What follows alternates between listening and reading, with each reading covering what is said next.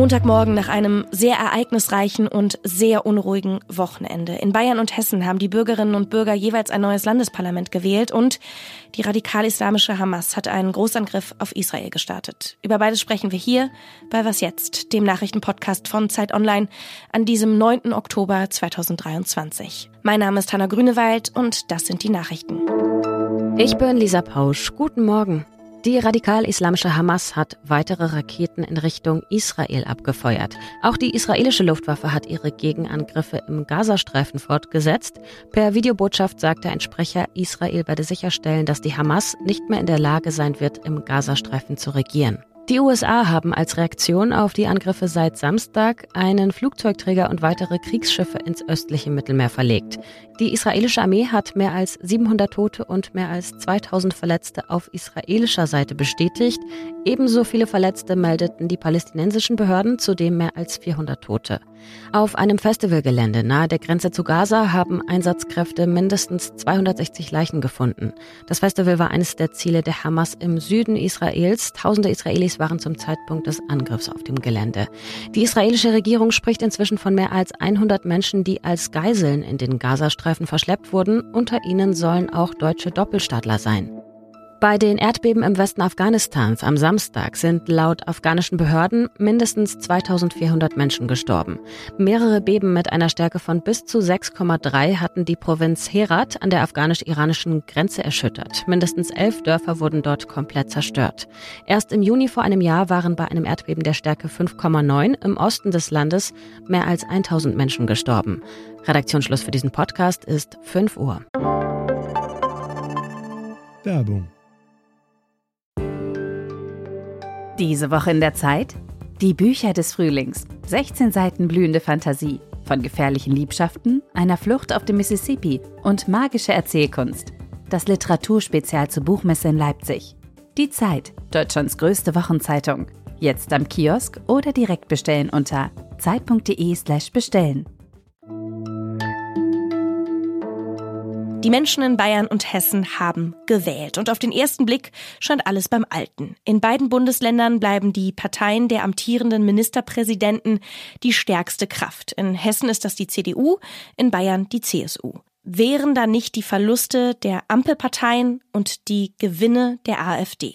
Wie es weitergeht, das ordnet mein Kollege Fabian Reinbold jetzt mit mir ein. Er leitet die Innenpolitik bei Zeit Online. Hallo Fabian. Hallo Hanna. Starten wir mal mit Hessen. Da liegt die CDU deutlich vor der SPD. Die Spitzenkandidatin und Bundesinnenministerin Nancy Faeser wird also, wie es ja auch schon zu erwarten war, nicht die neue Ministerpräsidentin.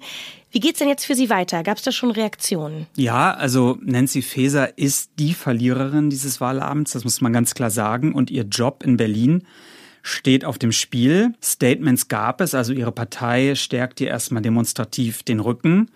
Und Olaf Scholz hat ihr damals ja auch, soweit wir das wissen, so etwas wie eine Rückkehrgarantie, wie eine Jobgarantie gegeben. Aber in der Politik haben solche Garantien auch manchmal nur begrenzte Halbwertszeit. Und dass die ja, Kämpferin gegen rechts, wie sie sich gern selbst sieht, jetzt deutlich wahrscheinlich hinter der AfD gelandet ist. Also das ist wirklich ein Problem für sie. So schnell wird Olaf Scholz wahrscheinlich nichts tun. Aber die Frage ist, ob Nancy Faeser wirklich noch das politische Kapital und die Autorität hat, um ihren Job zu machen. Und beides braucht man im Job als Innenministerin. Wie sieht es denn in Bayern aus? Wie wurde da gewählt? Alles beim Alten, könnte man auf den ersten Blick sagen. Die CSU verliert leicht, aber nur leicht. Die Freien Wähler legen zu, aber nicht so stark wie erwartet und nicht so stark wie die AfD. Und Söder ist nun mal der klare Sieger, aber für mich ist er auch ja sowas wie ein getriebener Sieger. Denn Hubert Aiwanger von den Freien Wählern, der war ja die prägende Figur im Wahlkampf in der letzten Koalition. Bei den beiden war es immer so ein bisschen wie beim Hase und Igel, also immer da, wo Söder hin wollte, da war der Aiwanger schon. Und ich glaube, jetzt mit diesem neuen sehr guten Ergebnis für Aiwanger und die Freien Wähler, da wird das noch stärker so sein. Und ich glaube, das wird jetzt kein Spaziergang äh, bei der Neuauflage dieser Koalition. In beiden Bundesländern haben ja Unionsparteien gewonnen und die AfD hat auch in beiden Bundesländern mehr Wählerstimmen bekommen. Kann man sagen, Deutschland rückt mehr nach rechts? Ja, ich finde, das Ergebnis der AfD ist Ausdruck eines Rechtsrucks. Also die AfD war bislang ja noch nie die Nummer zwei im Westen. Jetzt ist sie es wohl in beiden Ländern. Und wenn man dann in Bayern AfD und Freie Wähler zusammenzählt, dann hat in Bayern fast ein Drittel der Wählerinnen und Wähler für eine Partei gestimmt, die man noch rechts von der CSU verorten kann. Also das ist schon ein deutlicher Befund. Und die AfD ist jetzt einfach auf einem anderen Niveau. Und weder die Ampel noch die Union haben bislang einen richtig guten, überzeugenden Umgang damit gefunden. Also weder eine Sprache, die diese neue Realität abbildet, noch eine genaue Vorstellung davon, wie sie diesen Trend denn jetzt umkehren können. Und sie haben keine überzeugende Antwort beim Thema Migration. Und das zahlt, wie wir alle wissen, auf das Konto der AfD so richtig ein. Also müssen sich beide hier was überlegen und am besten sehr schnell. Ich danke dir für deine Einschätzung, Fabian. Vielen Dank. Und sonst so? Kontroverse Meinung. Aber ich finde, es gibt kein besseres Gemüse als die Zwiebel. Sie macht alle Gerichte besser und herzhafter. Sie schmeckt sauer eingelegt, sie schmeckt gekocht, gebraten, gedünstet. Ich bin Zwiebel-Fangirl durch und durch. Und ich stehe auch dazu. Es gibt einen Mann, der hat seine Liebe zur Zwiebel und zu anderem Gemüse zu seiner Lebensaufgabe gemacht. Ich spreche von Peter Glazebrook. Der fast 80-Jährige züchtet seit Jahren gigantisch großes Gemüse. Kohlrabi, Stangenbohnen, Bohnen, aber eben auch Zwiebeln. Insgesamt ist er 25-facher Weltmeister im Züchten von riesigem Gemüse. Zum Beispiel für den schwersten Blumenkohl mit fast 28 Kilogramm. Meine Kollegin Selina Plag hat ihn im britischen Nottinghamshire getroffen. Sie hat sich erklären lassen, wie Glazebrook extrem langes Wurzelgemüse anpflanzt. Und zwar baut er dafür eine lange Röhrenkonstruktion, also so ein langes Rohr, was er mit Erde füllt und steckt dann dann oben einen ganz gewöhnlichen Samen rein und gießt dann praktisch von oben nach unten durch. Die Karotte, das kann man aber auch mit Pastinake machen, wächst dann in die Röhre hinein. Eigentlich dachte ich mir, das ist eine Konstruktion, die ganz gut auch auf dem Balkon funktioniert. Den Link zum Interview, den finden Sie in den Show Notes und in dem Artikel, da können Sie dann auch die Fotos von diesem riesigen Gemüse sehen. Mein liebstes Bild ist, klar, das mit der Zwiebel. Hunderte Israelis sind getötet worden. Tausende Raketen wurden aus dem Gazastreifen von Terroristen auf Israel abgefeuert. Zeitgleich sind schwer bewaffnete Kämpfer in Israel eingefallen. Sie sind in die Häuser unschuldiger Zivilisten eingedrungen, haben wahllos Frauen, Männer und Kinder ermordet und Dutzende Geiseln in den Gazastreifen verschleppt. Diese Taten sind barbarisch, sie sind empörend und sie sind durch nichts auch durch gar nichts zu rechtfertigen. Das sagte Bundeskanzler Olaf Scholz am Sonntag in einem Statement zur Lage in Israel. Am Samstag hatte die radikal-islamische Hamas einen Großangriff auf Israel gestartet, der noch immer andauert. Lea Frese ist eine Ostkorrespondentin für die Zeit. Sie sagt, im Nahostkonflikt sei eine andere Zeit angebrochen. Was sie damit meint, das kann sie mir jetzt erklären. Hallo Lea. Hallo nach Berlin. Lea, du beobachtest ja schon lange die Situation in Gaza und du warst ja auch gerade dort. Was ist jetzt anders? Die massive Attacke seit Samstagmorgen äh, von der Hamas auf Israel ist in ihrer Art, äh, Wucht und ich würde sagen in der Bedeutung völlig neu. Der Gazastreifen ist ja seit mehr als 16 Jahren abgeriegelt. Ähm, das, was am Samstag passiert ist, dass Kämpfer den Zaun durchbrechen in so großen Zahlen, dass sie nach Israel eindringen, Geiseln nehmen, das war schlicht äh, nicht vorstellbar.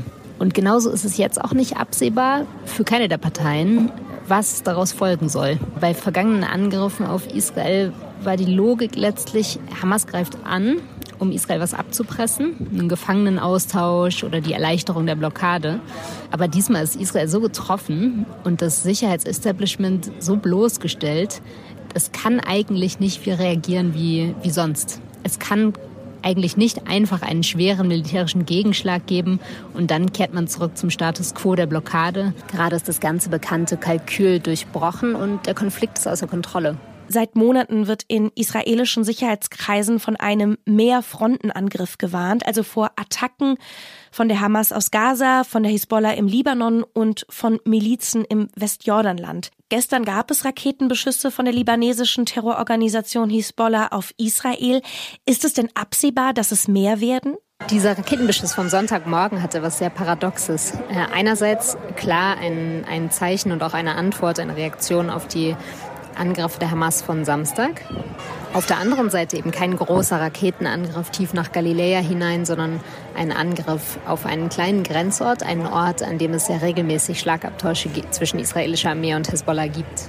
Ich würde das zumindest äh, Stand Sonntagabend so lesen, das war ein Angriff, der sagen sollte, wir sind zwar da, wir können, aber wir tun es jetzt erstmal nicht. Wir gehen jetzt erstmal nicht in die Offensive. Und gerade darin liegt aber natürlich auch etwas ziemlich Unheimliches. Man kann natürlich davon ausgehen, dass das auch noch an den nächsten Tagen immer möglich ist und dass das vielleicht sogar auch eine Finte ist, indem man jetzt erstmal so ein bisschen eine Art von Beruhigung schafft und dann aber umso härter losschlägt. Was genau ist eigentlich das Ziel der Hamas? Ich denke, man muss die Attacken als Ergebnis von mehreren Faktoren lesen. Also erstens ist da die Perspektivlosigkeit für Gaza und für Palästina. Die Blockade dauert an. Es gibt seit langem keinerlei Aussicht auf irgendeine Einigung im Konflikt, eher im Gegenteil. Und für die Hamas selbst hat es auch bedeutet, dass sie und Gaza, in dem sie ja herrscht, praktisch komplett von der politischen Agenda gefallen waren. Ähm, sowohl in Israel und Palästina als auch international. Und die hat am Samstag erreicht, dass man sie wieder ernst nimmt und die Palästina-Frage. Dann sind auch innenpolitische Erwägungen. Äh, die Hamas war zuletzt sehr unpopulär geworden und hat Rivalen bekommen und jetzt kann sie sich wieder als oder hat sie sich als Widerstandsmacht praktisch wieder profiliert. Zuletzt waren ja Ägypten und Katar wichtige Vermittler im Nahostkonflikt. Olaf Scholz kündigte gestern auch an, dass man Ägypten in dieser Vermittlerrolle unterstützen würde. Wer könnte denn noch in diesem Konflikt vermitteln und wie aussichtsreich wäre das? Ägypten ist in diesem Moment sicher ein wichtiger Vermittler. Äh, ich denke aber, wir könnten überrascht werden von neuen Mittlern auch in diesem Fall. In den letzten Monaten haben sich andere Staaten stärker ins Spiel gebracht in der ganzen Region. China zum Beispiel hat zwischen Iran und Saudi-Arabien vermittelt. Auch die Türkei meldet sich, meldet sich gerade zu Wort. Äh, ich denke, es wird sehr viele, sehr intensive Gespräche geben, aber ich sehe da durchaus die Möglichkeit, dass neue Akteure auftauchen. Danke dir für deine Einschätzung. Vielen Dank dir. Und noch ein Transparenzhinweis für Sie. Das Gespräch haben wir gestern Abend gegen 21 Uhr aufgezeichnet. Das war's mit Was jetzt? Für diesen Morgen kein leichter Start in diese Nachrichtenwoche, aber wir bleiben dran. Heute Nachmittag gibt es aktuelle Informationen mit meiner Kollegin Rita Lauter hier im Was jetzt Update. Danke, dass Sie uns heute zugehört haben. Wenn Sie Feedback loswerden wollen oder eine Frage haben, dann schreiben Sie uns gerne an wasjetzt@zeit.de. Ich bin Hanna Grünewald. Machen Sie es gut und auf bald. Ich mal ganz kurz rein, ob man dich gut hört. Magst du noch mal kurz was reinsprechen? Nancy Faeser, Olaf Scholz und Markus Söder. Prima.